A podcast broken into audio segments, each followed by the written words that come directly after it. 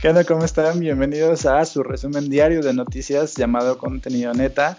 El día de hoy es lunes 29 de junio y mi nombre es Mario Eliseo Juárez. Estamos aquí para darles las notas del día y para poder comenzar tengo que presentarles a mi compañero que es el único rubio que es más viral que Bárbara de Regil. Él se llama Amango Arroyo. ¿Cómo estás, Amango?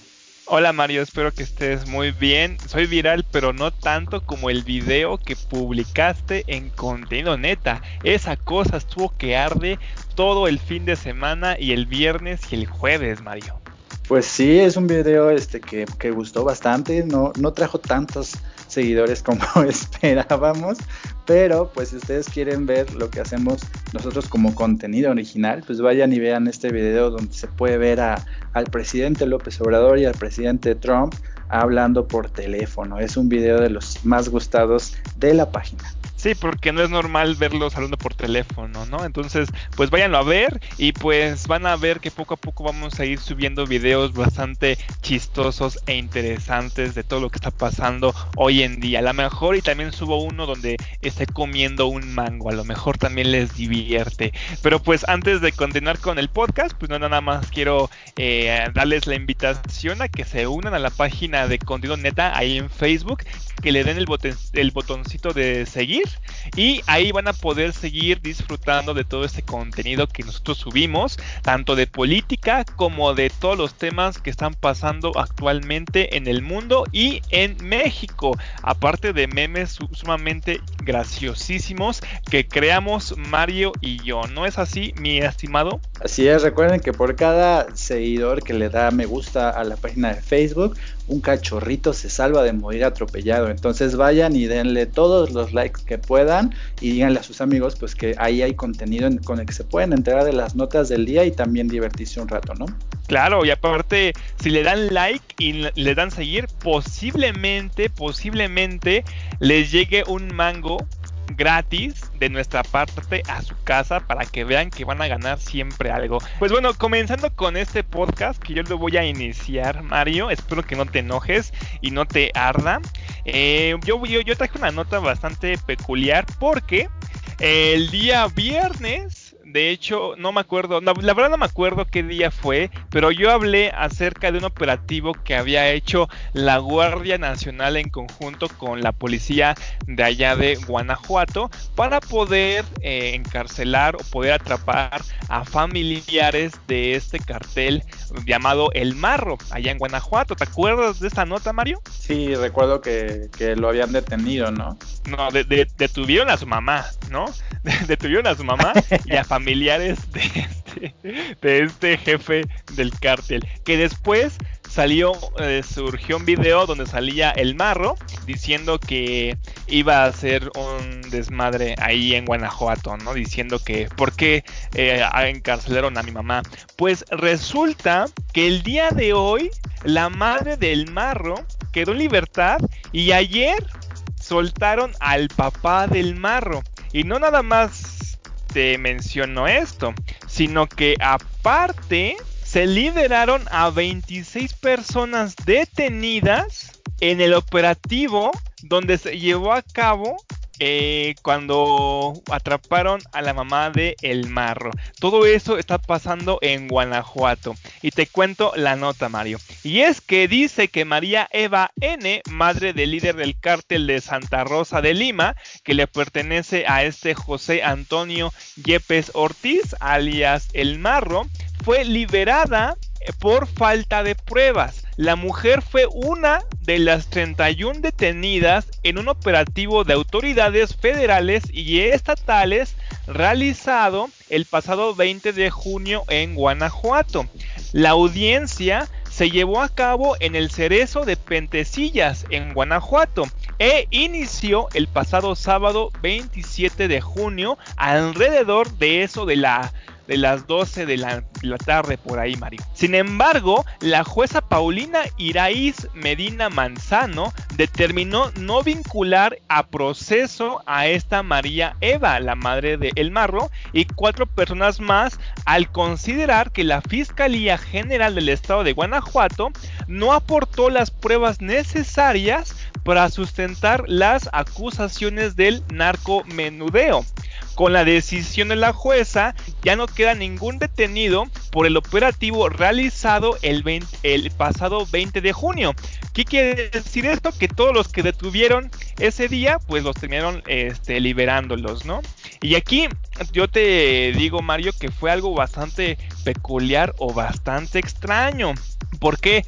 Porque esta fiscalía, tú no sé si sabes, Mario, pero el fiscal de Guanajuato, Carlos Zamarripa, esta persona ha sido fiscal de Guanajuato desde hace 12 años y de hecho las personas que están alrededor de él han estado en ese en este en este en este en, ese puesto desde hace mucho tiempo y no nada más queda eso, sino que Carlos Zamarripa, que es el fiscal de Guanajuato, va a estar por nueve años más en ese cargo. Y curiosamente están pasando este tipo de cosas. Obviamente, cuando liberaron a toda su familia del marro, que también liberaron a, su papá, y eso que su papá no estaba implicado en el operativo, también lo, terminaron liberando.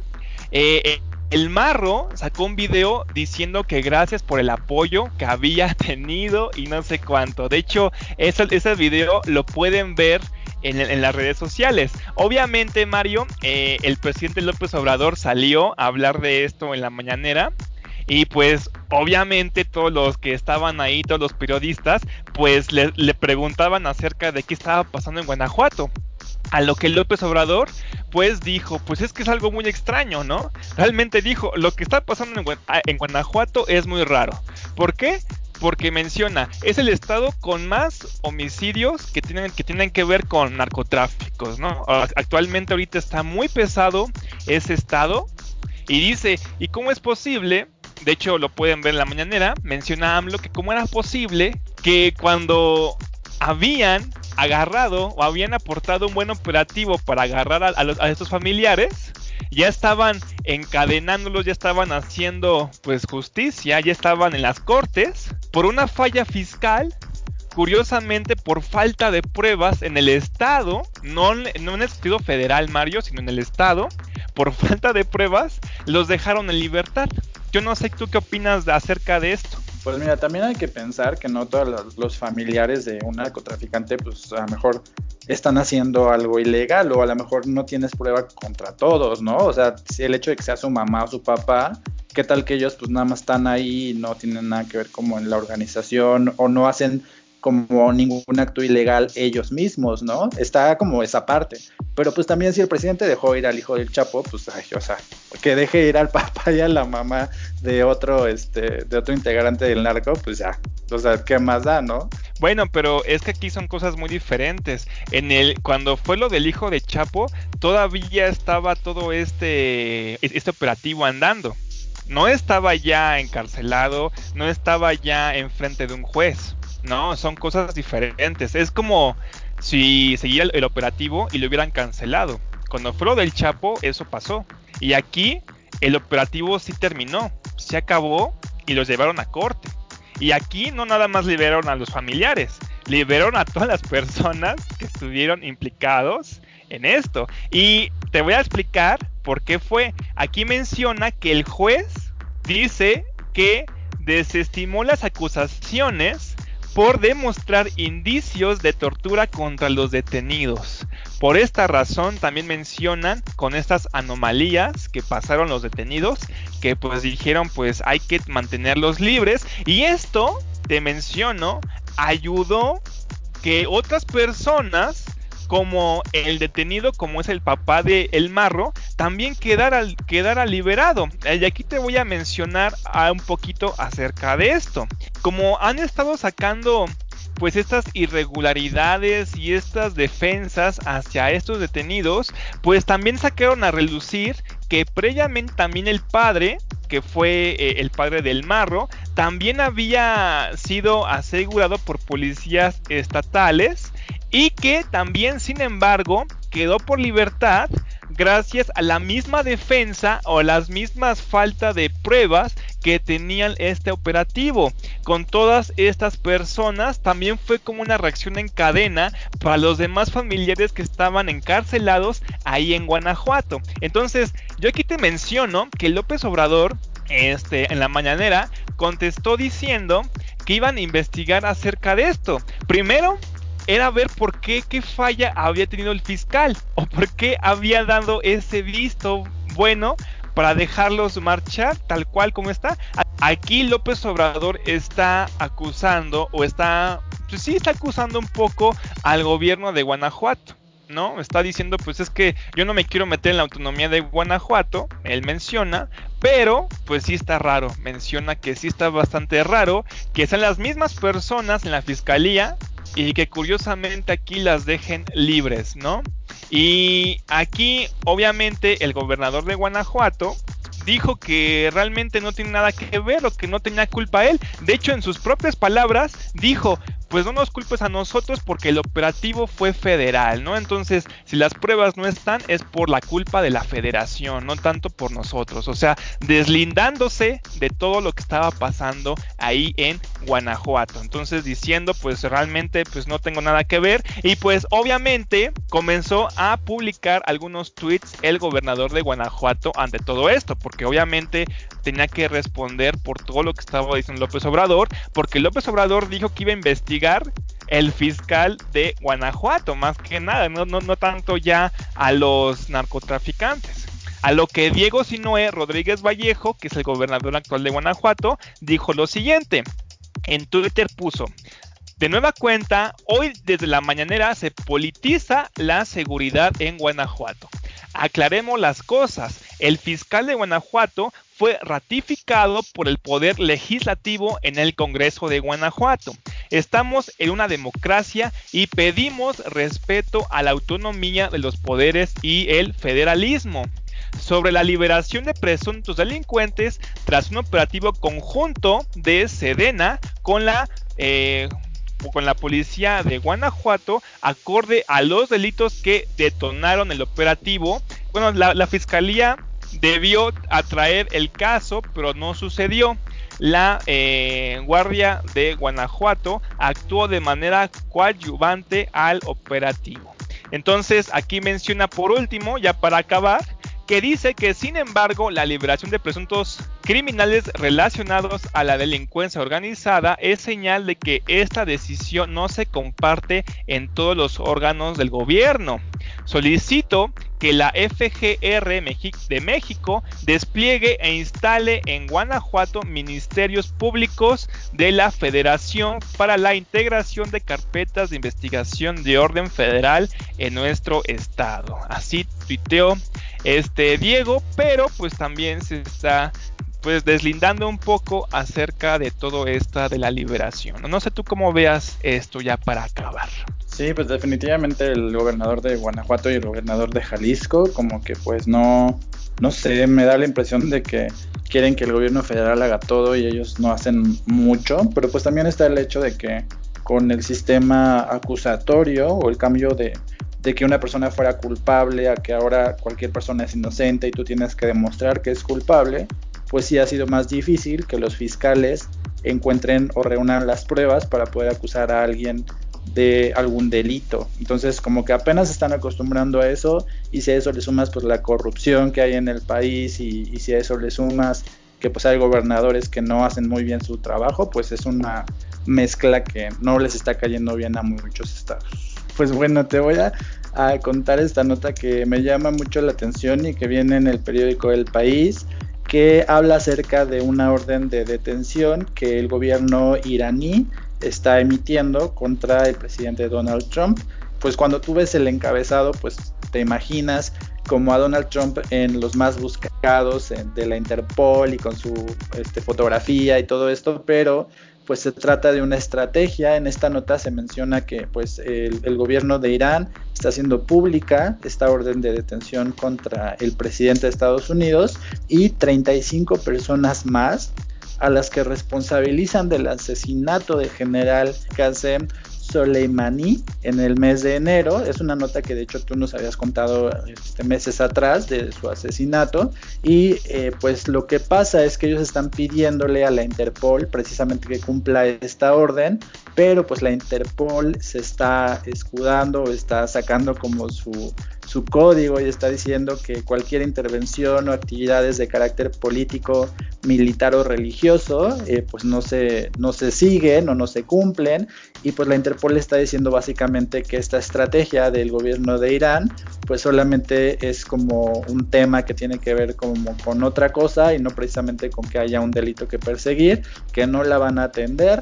Y pues la fiscalía iraní está diciendo que eh, pues las, las causas por las cuales está emitiendo esta orden son asesinato y atentado terrorista y pues está pidiendo que se persiga y se enjuicie al presidente Trump, inclusive eh, si esto sucede después de que concluya su mandato y tampoco dio a conocer la identidad de el resto de las personas a las que está acusando o las que está pidiendo que se detengan, que son 35 personas más. Entonces, de acuerdo con el análisis de, este periódico El País, esto es una medida propagandística para consumo interno de Irán, o sea, es lo que hace Donald Trump cuando se pone a atacar a otras personas, que en realidad no las ataca este, realmente, sino que nada más está haciendo como la finta para que los estadounidenses piensen que lo está haciendo. Esto es lo que está pasando, pero en Irán, el gobierno iraní está pidiendo esto como una estrategia para que la población piense que está haciendo algo en contra de Estados Unidos, cuando en realidad esto no es posible, no es posible ir a capturar al presidente Trump.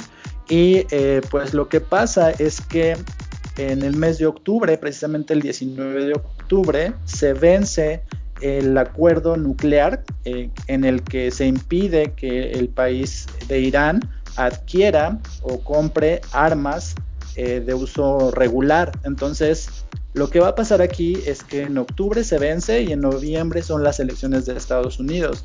Entonces aquí es como una decisión que la ONU tiene que tomar acerca de si ratifica o continúa con este bloqueo de compra de armas o si lo suspende. Entonces, si lo suspendiera, pues obviamente esto le pegaría a Estados Unidos porque Irán podría nuevamente adquirir o comprar armamento, lo cual no le, no le beneficia al presidente Trump porque pues, lo agarraría en plena campaña.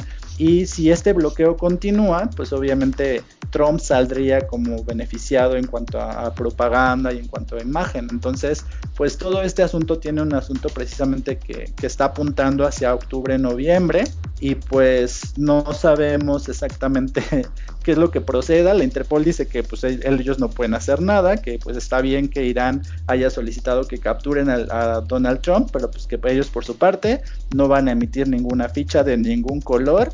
Y pues no sé tú este qué opinas acerca de, este tema Irán-Estados Unidos. Pues que la verdad yo también siento que es más politiquería de allá de ese país. ¿no? Eh, realmente es muy difícil que le hagan caso a un país como Irán cuando toda su historia siempre ha estado debajo de los países más poderosos, más fuertes, que es Europa y Estados Unidos, ¿no? Siempre, siempre esos países son controlados. ¿Por qué? Porque pues también tienen muchos recursos ese tipo de países, como Arabia Saudita también. Entonces, pues aquí lo que yo puedo observar es cómo sigue habiendo un una interferencia siempre de Estados Unidos por su propia por su propio interés, ¿no? Siempre lo, ha habido. En, en, Estados Unidos siempre ellos se creen el amo del mundo, ¿no? Ellos pueden pisar la tierra que ellos quieran. ¿Por qué? Para su, ¿Con qué fin? ¿Con qué fin?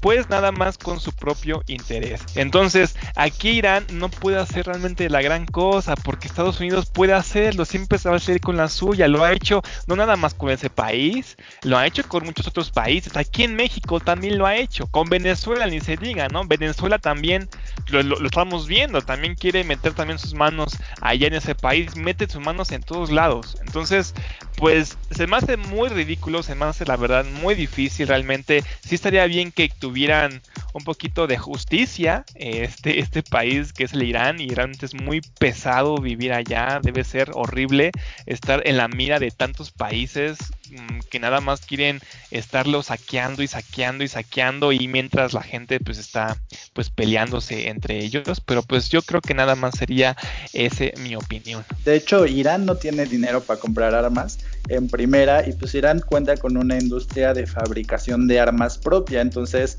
pues el bloqueo lo que hace es impedir que el país adquiera armas de otros países, pero este según esto no, o sea, no bloquea su propia producción de armas, entonces aquí lo que es curioso es cómo este problema entre Estados Unidos e Irán podría desatar o, está desatando otras otras cuestiones porque en el Consejo eh, de la ONU donde se vota esto, pues hay dos posturas. Está por un lado Rusia y China que tienen o que ya han dicho que se oponen a que se le extienda este bloqueo a Irán y pues eh, en el bando contrario pues estaría Estados Unidos que obviamente va a pedir que se alargue este bloqueo. Entonces aquí hay como dos frentes, ya recordemos que China y Estados Unidos ya son enemigos de por sí, entonces pues empezaría como a formar estas alianzas que a mí particularmente me dan miedo, que cuando empiezan como a juntarse entre países, pero pues todo se decidiría en octubre y pues en octubre y noviembre son como los, los meses clave para poder determinar primero si este bloqueo continúa o no y segundo para ver quién es el presidente de Estados Unidos, si sigue siendo Donald Trump o si quitan por fin a, a este presidente y lo sustituyen por otro candidato. Sí, de hecho, pues nada más como para dar mi opinión, yo la verdad, lo único bueno que yo he visto de Donald Trump lo único bueno es como las pocas veces que también veías que hacía algo bueno Enrique Peña Nieto, ¿no? Pero yo la verdad lo, bueno que veo, pues lo que sí, sí, sí, sí se ve es que ha quitado a China de Estados Unidos. ¿Por qué? Porque la verdad, la verdad, los chinos sí estaban, este trayendo como querían a Estados Unidos eh, si ves un poquito su historia, ¿no? Entonces como que los está desligando lo, único bueno de todas las cosas absurdas que ha dicho este Donald Trump. Muy bien, pues tú tienes algo que, decir acerca, es una actualización en realidad de el, asunto o la carpeta de investigación de los 43 desaparecidos de Ayotzinapa, ¿no? Claro, efectivamente. Pues bueno, aquí estábamos viendo que pues obviamente los papás de estas 43 estudiantes no se han rendido, muchas personas todavía siguen apoyando este movimiento. Este pues son es algo que no se debe olvidar nunca, ¿no? Es como la matanza del 68 o el jueves de Corpus, ¿no? Son cosas que pues deben quedar en la historia de México y nunca olvidarlas. Entonces, pues algo de lo que prometió este gobierno es poder encontrar pues indicios de qué pasó realmente con este caso. No sé si te enteraste, pero también estaban investigando el jefe que estaba o, o al jefe que habían asignado en este caso de policía.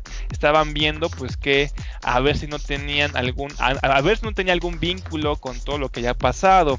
Ahí se quedó, pero ahora resulta que detuvieron a una persona que se le dice el mochomo. El mochomo a mí siempre se me ha hecho muy curioso eh, siempre las alias de los criminales, ¿no? El, la Barbie, el, el marro, pero bueno, el mochomo, líder de Guerreros Unidos, ligado al caso de Iguala. Entonces lo acaban de detener y pues aquí mencionan en la nota Mario que es señalado como el presunto responsable de la desaparición de los 43 normalistas de Ayotzinapan, por lo que ya fue trasladado al penal de alta seguridad del Altiplano. Aquí mencionan que elementos de la Secretaría de Seguridad y Protección Ciudadana detuvieron en el Estado de México, imagínate, aquí en el Estado de México, aquí en el, aquí en el Estado de México pasa de todo. También no sé si, te acuerdas, Mario, pero también detuvieron a una persona que estaba en el top 10 más buscados del FBI, ¿no? Aquí, aquí se reúnen todos para echarle el coto, al parecer. Aquí mencionan que el mochomo, para los que se preguntan cómo se llama, se llama realmente Ángel Casarrubias Salgado, no creo que realmente case rubias, literalmente, pero este fue un presunto líder del cártel de los Guerreros Unidos y a quien se le señala de haber participado en la desaparición de los 43 estudiantes en el 2014. Los primeros reportes señalan que Casarrubias fue detenido la noche del pasado miércoles en el municipio de Metepec, por lo que ya fue trasladado al penal.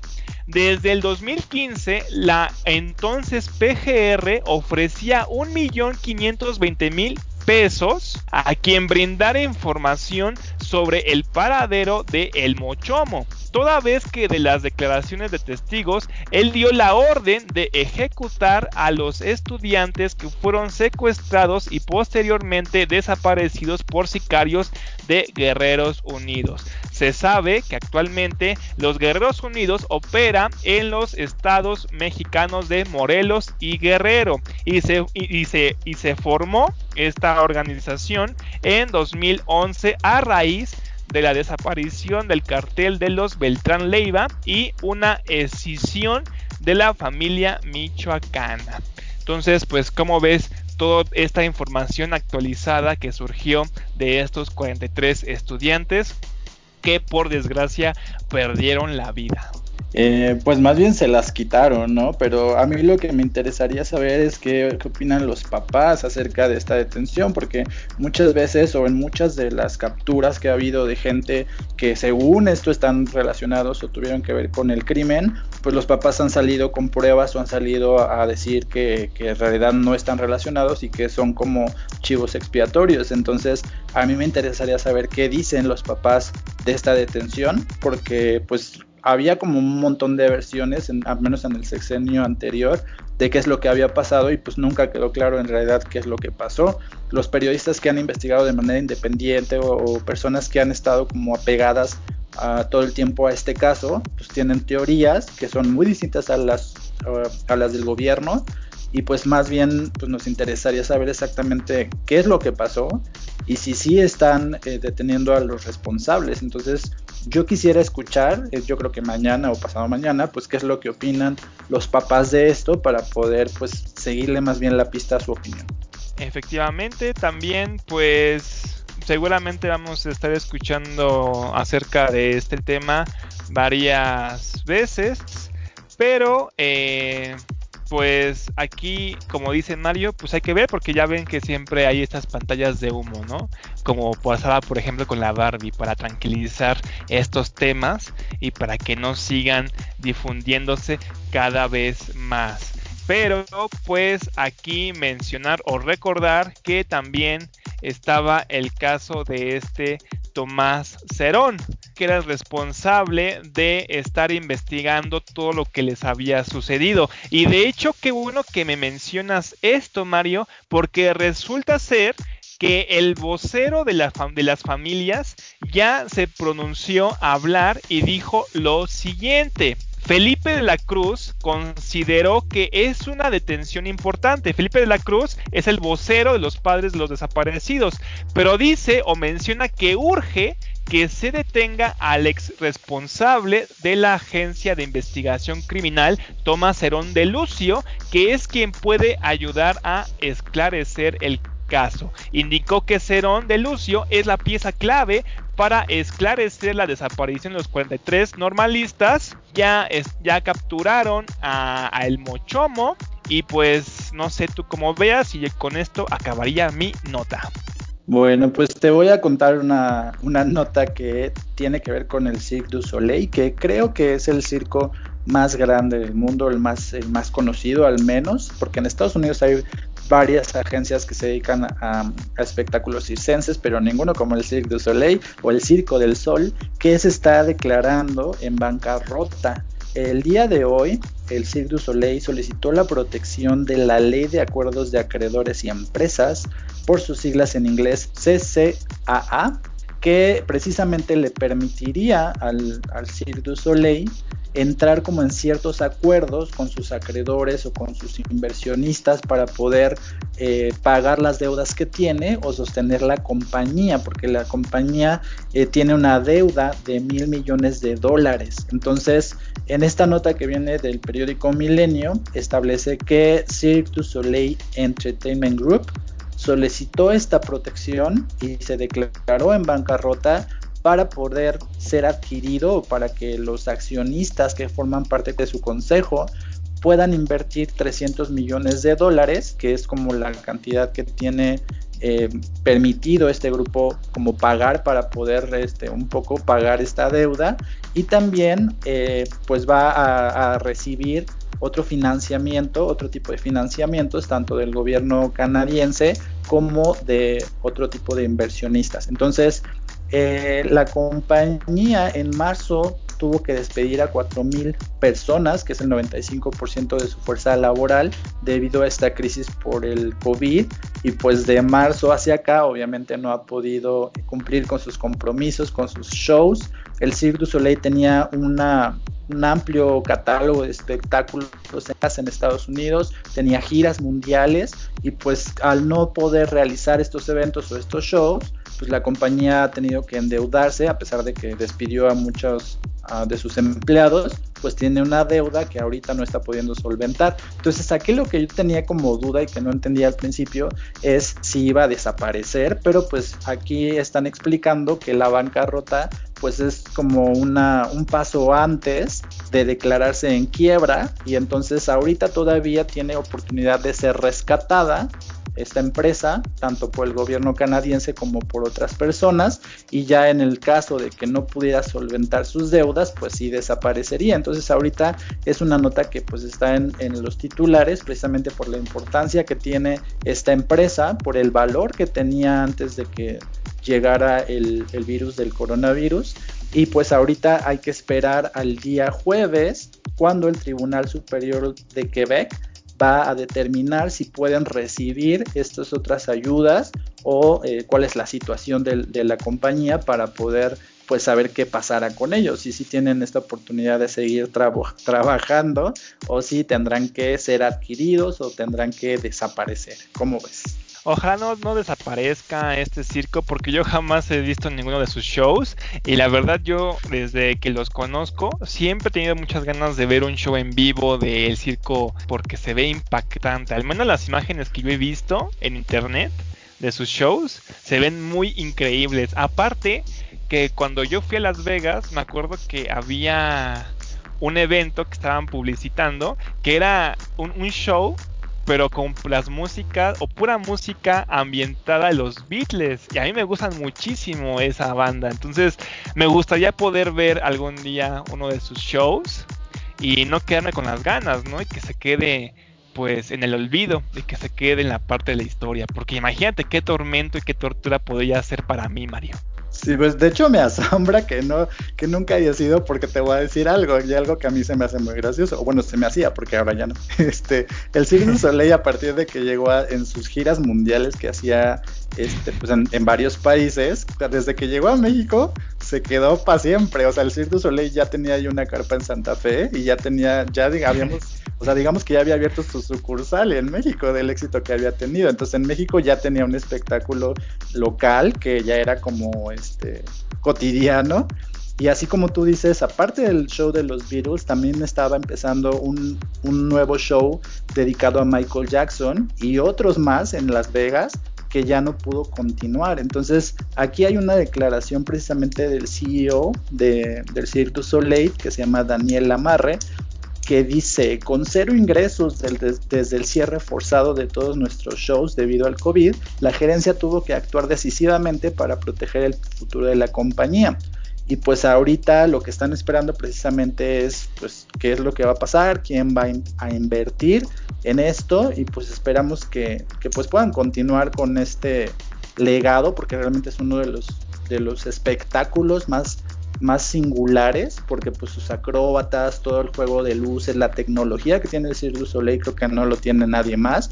Y pues el jueves es cuando sabremos si sí les dan como esta chance de, recibir inversión o si de plano van a tener que pasar a la siguiente situación que es la quiebra y pues a ver qué pasa. Ojalá y se salve Mario porque pues también con la llegada de estas leyes en donde a los circos les prohibían eh, tener animales, ¿no? Que por todo ese maltrato animal que tenían en los circos, pues el Circo Soleil realmente se supo adaptar, ¿no? Realmente es un, es un circo que pudo darnos entretenimiento sin la necesidad de tener animales ahí, ¿no? Que muchos circos no podían este, seguir adelante porque era muy difícil o no podían encontrar la forma de seguir llamando la atención sin un animal, ¿no? Que era algo grandioso o extraordinario. Aquí el Circo Soleil lo hace y te puedo mencionar que se ve hasta mejor o más increíble que ver a un pobre animalito. Entonces, ojalá le salga muy bien todo. Pues bueno, Mario, ya nada más, ya para acabar mis, mis notas, yo te voy a mencionar un caso. Este es un reportaje que está pasando actualmente en esto de la pandemia y tiene que ver con los niños. Esto viene la jornada y es que menciona que en cuarentena, en cuarentena, en, en cuarentena, niños han cambiado sus actividades recreativas por pantallas. Aquí mencionan el caso de un niño que de 7 años que todas las semanas iba a nadar, iba al karate, a jugar con sus amigos. Al, parecer llevaba una vida muy burgués porque yo no podía tener esos, este, esa, esas, esas prácticas que llevaba este niño, pero al menos este niño era bastante activo, ¿no? Aquí, aquí resulta también que iba a correr, que iba al parque con su abuelo, etcétera, un, un en fin de cosas, ¿no? Y que él casi no utilizaba su celular. Actualmente a lo mejor hay muchos niños que también tenían vidas tan activas como la de este niño, que era muy deportivo, muy deportista, pero que como con la llegada de la pandemia, pues ha tenido que recorrer a otros o a recurrir a otros métodos de distracción para poder sobrellevarla, porque ya no podemos salir, ¿no? Sobre todo esto le, le ha afectado más a los niños, porque los niños son un poquito más activos que las personas más grandes que ya podemos conformarnos con estar en nuestras casitas, ver películas y estar trabajando desde nuestra computadora. Aquí los niños pues efectivamente sí necesitan estar saliendo y sí necesitan estar interactuando con el mundo porque están en la etapa de aprendizaje.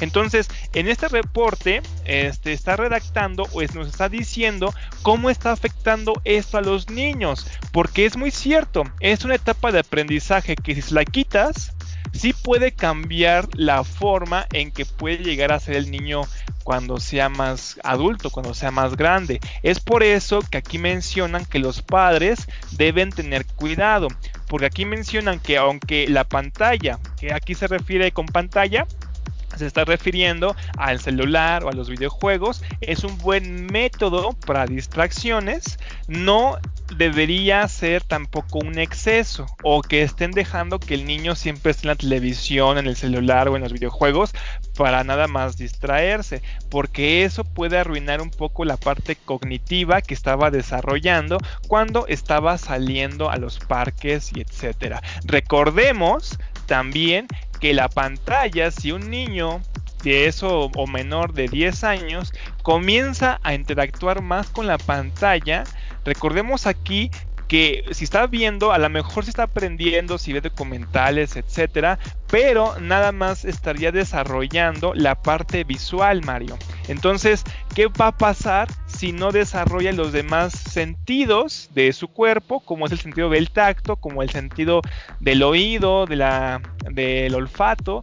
Pues va a ser un poquito más insensible a lo que le esté rodeando y se va a acostumbrar nada más a ver las cosas visuales y no tanto a las cosas que tengan que ver con el tacto. ¿Qué quiere decir esto? Que hay un posible riesgo o un posible peligro de que los niños comiencen a preferir este tipo de aparatos y que la interacción que tenían, por ejemplo, con su abuelito, ya no sea la misma porque van a preferir ya más el sentido visual.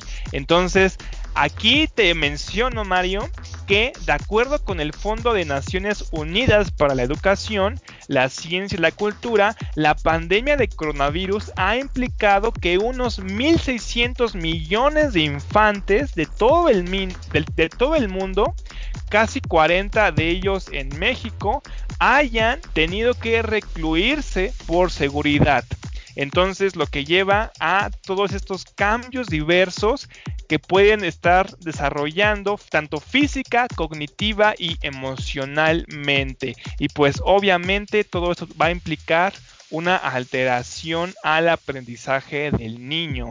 ¿Cómo ves, Mario? Sí, pues de, hecho hay como muchos estudios que, que, han estado generándose de que explican cómo ha cambiado la, la interacción o el comportamiento de las personas a partir del uso de los aparatos electrónicos o de la tecnología. Y pues sí es muy claro que la interacción eh, persona a persona pues ha disminuido y que ahora son otros intereses los que tienen los niños y los adolescentes. Entonces pues yo creo que es una consecuencia de, la cuarentena de, de la pandemia y pues habrá que intervenir para que los niños pues cambien su comportamiento, porque tampoco, o sea, nada en exceso es sano, entonces si los aparatos tecnológicos son eh, te ayudan con ciertas habilidades o son buenos en ciertos aspectos, pues el abuso de ellos pues también eh, puede derivar en, otros problemas, ¿no? Efectivamente, y aquí por último, como dice la nota, aquí se menciona, ante este escenario, las propuestas de solución de los especialistas son variadas, aunque todas ellas coinciden en la necesidad de no bajar la guardia ante la enfermedad ni darle un espacio excesivo a los videojuegos o a la televisión.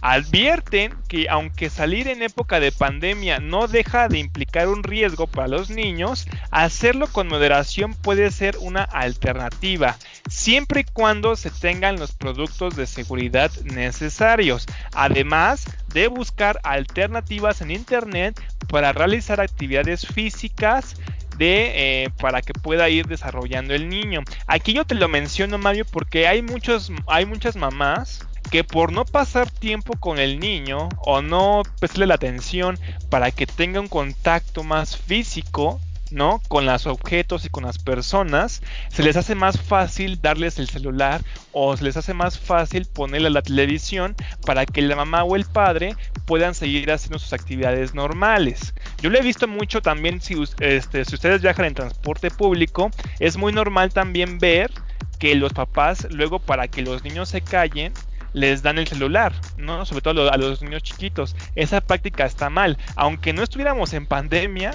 eso está muy mal, ¿no? tenemos que, aquí por lo que están mencionando, no tenemos que estar dejando a los niños tanto enfrente de una pantalla, porque sí les va a producir insensibilidad. ¿Y qué quiere decir esto? Que no van a ser tanto o no van a estar tan apegados al tacto, van a estar más pegados a lo visual y es algo muy peligroso que podría llegar a pasar. Entonces, pues aquí nada más están advirtiendo este tipo de cosas. Recuerden que la etapa del niño es una etapa de aprendizaje emocionalmente también. Entonces, yo aquí a las personas que nos escuchan que son padres, pues nada más advertirles acerca de esto y que no dejen que sus hijos estén tanto en las pantallas, sino que sigan aprendiendo a desarrollar lo que deberían desarrollar. Y con eso acabaría mi nota. Muy bien, pues es un asunto de, salud y también es un asunto este, emocional. Entonces cuiden eh, la interacción de sus hijos con los aparatos electrónicos, así como con las personas. Y te voy a dar este, la última nota del día de hoy que habla de tu banco favorito, el Banco del Bienestar. Y esta nota viene de Sopitas y dice que eh, pues, según los informes de la Asociación de Bancos y del mismo Banco del Bienestar, eh, eh, a mediados de este mes, el mes de junio, se reportó, por ejemplo, el robo aquí en Hidalgo de 3 millones de pesos de una de las sucursales de, este banco y que en lo que va del año, en los seis meses que han transcurrido, el Banco del Bienestar lleva 150 robos registrados eh, pues en diferentes lugares. Entonces, Aquí habla, por ejemplo, que es una de las instituciones bancarias que ha sufrido la mayor cantidad de robos, pero pues también no es mucha la diferencia, porque dice este reporte que las otras instituciones bancarias tienen un total de 113 robos, aunque pues ellas tienen una mayor cantidad de sucursales porque los bancos que no son ese tienen un total de 17.290 sucursales bancarias y el Banco del Bienestar pues tiene 433. Entonces, digamos que la relación en cuanto a número de sucursales que tiene cada banco y la cantidad de veces que ha sido robada la sucursal, pues la relación según este cálculo es que por cada 100 sucursales, los bancos privados o los otros bancos que no son este, tienen un porcentaje de 0.65 robos, mientras que el Banco del Bienestar tiene 34.64 atracos. Entonces, pues oficialmente es el banco más robado de México. Eh, habla aquí como de diferentes reportes de robo, pues presenta una gran cantidad de, problemas en su seguridad. Entonces, yo no, yo, bueno, yo tenía varias teorías de hecho, ¿no? Pero no sé si alguien sabe, como que se está filtrando la información de cuando llevan el dinero, de cuando tienen que entregar esos apoyos eh, de programas sociales, etcétera, o qué es lo que está pasando, porque pues si, si es un banco que está empezando y es un banco que pues no tiene tantas sucursales, debería tener como mayor atención en cuanto a las pocas sucursales que tiene, pero resulta que es el que más se han estado robando. Entonces, ¿cuál es tu hipótesis? ¿Qué crees que esté pasando? Bueno, pues que están en, oposición con todo el banco. Yo todavía me acuerdo cuando López Obrador lo estaba mostrando este proyecto que quería que no, no, no darles estos programas sociales a otros organismos y que se lo dieran directamente a las personas por miedo a que se los estuvieran rateando.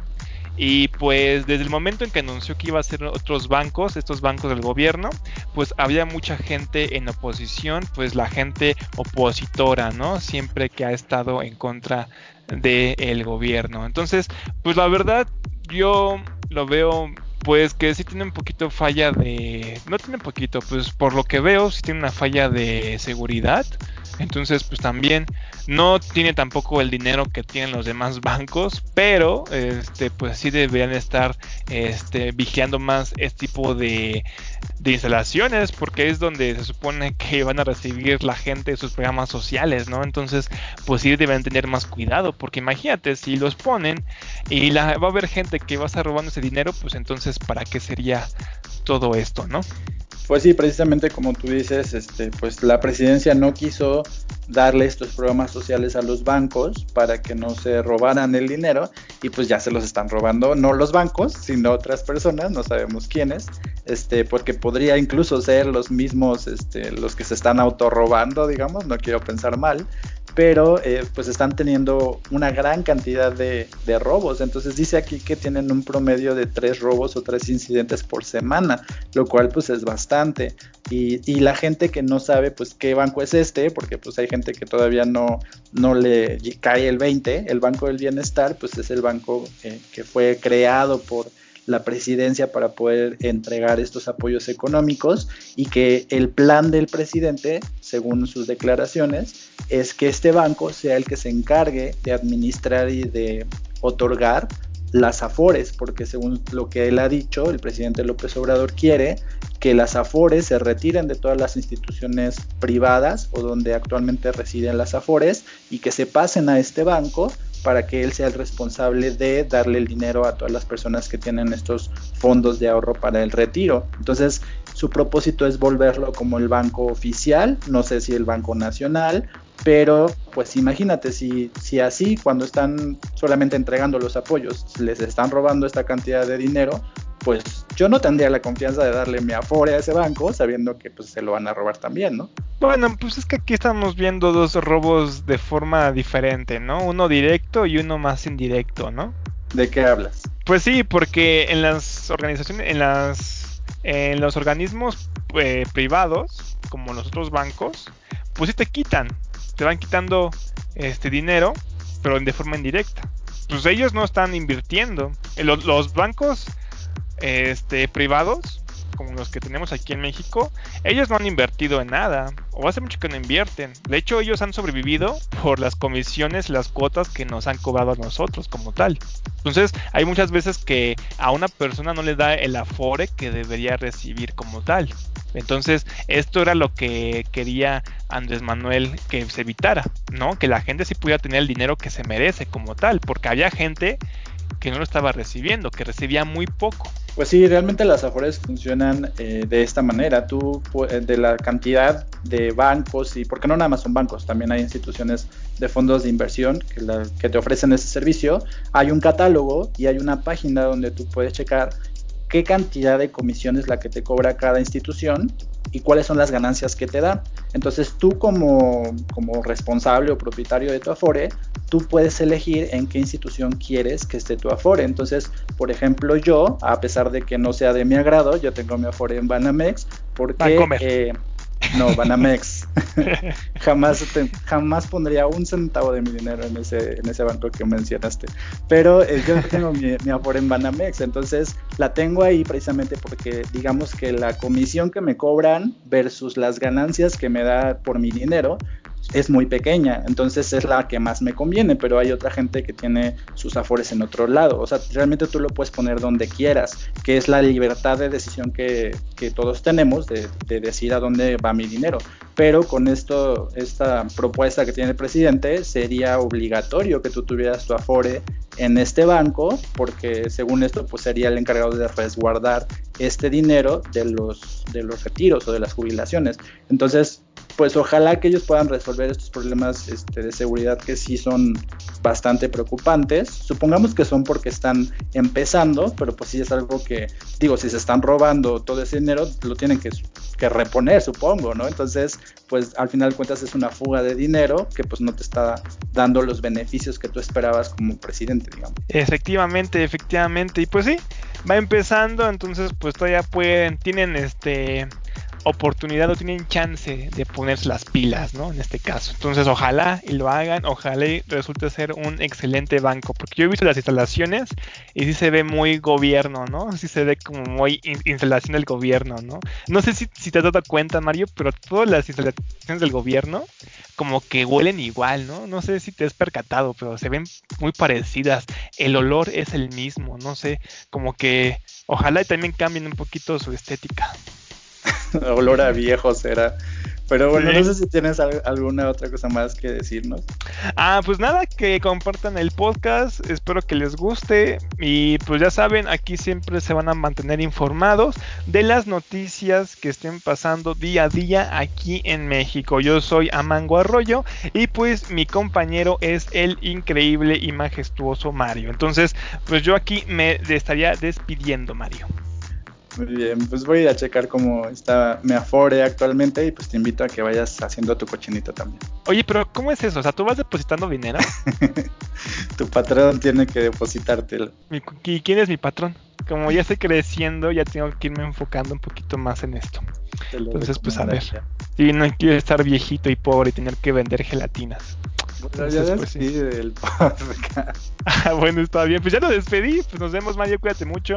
Espero que estés muy bien. Cuídate. Te amo. Entonces, bye.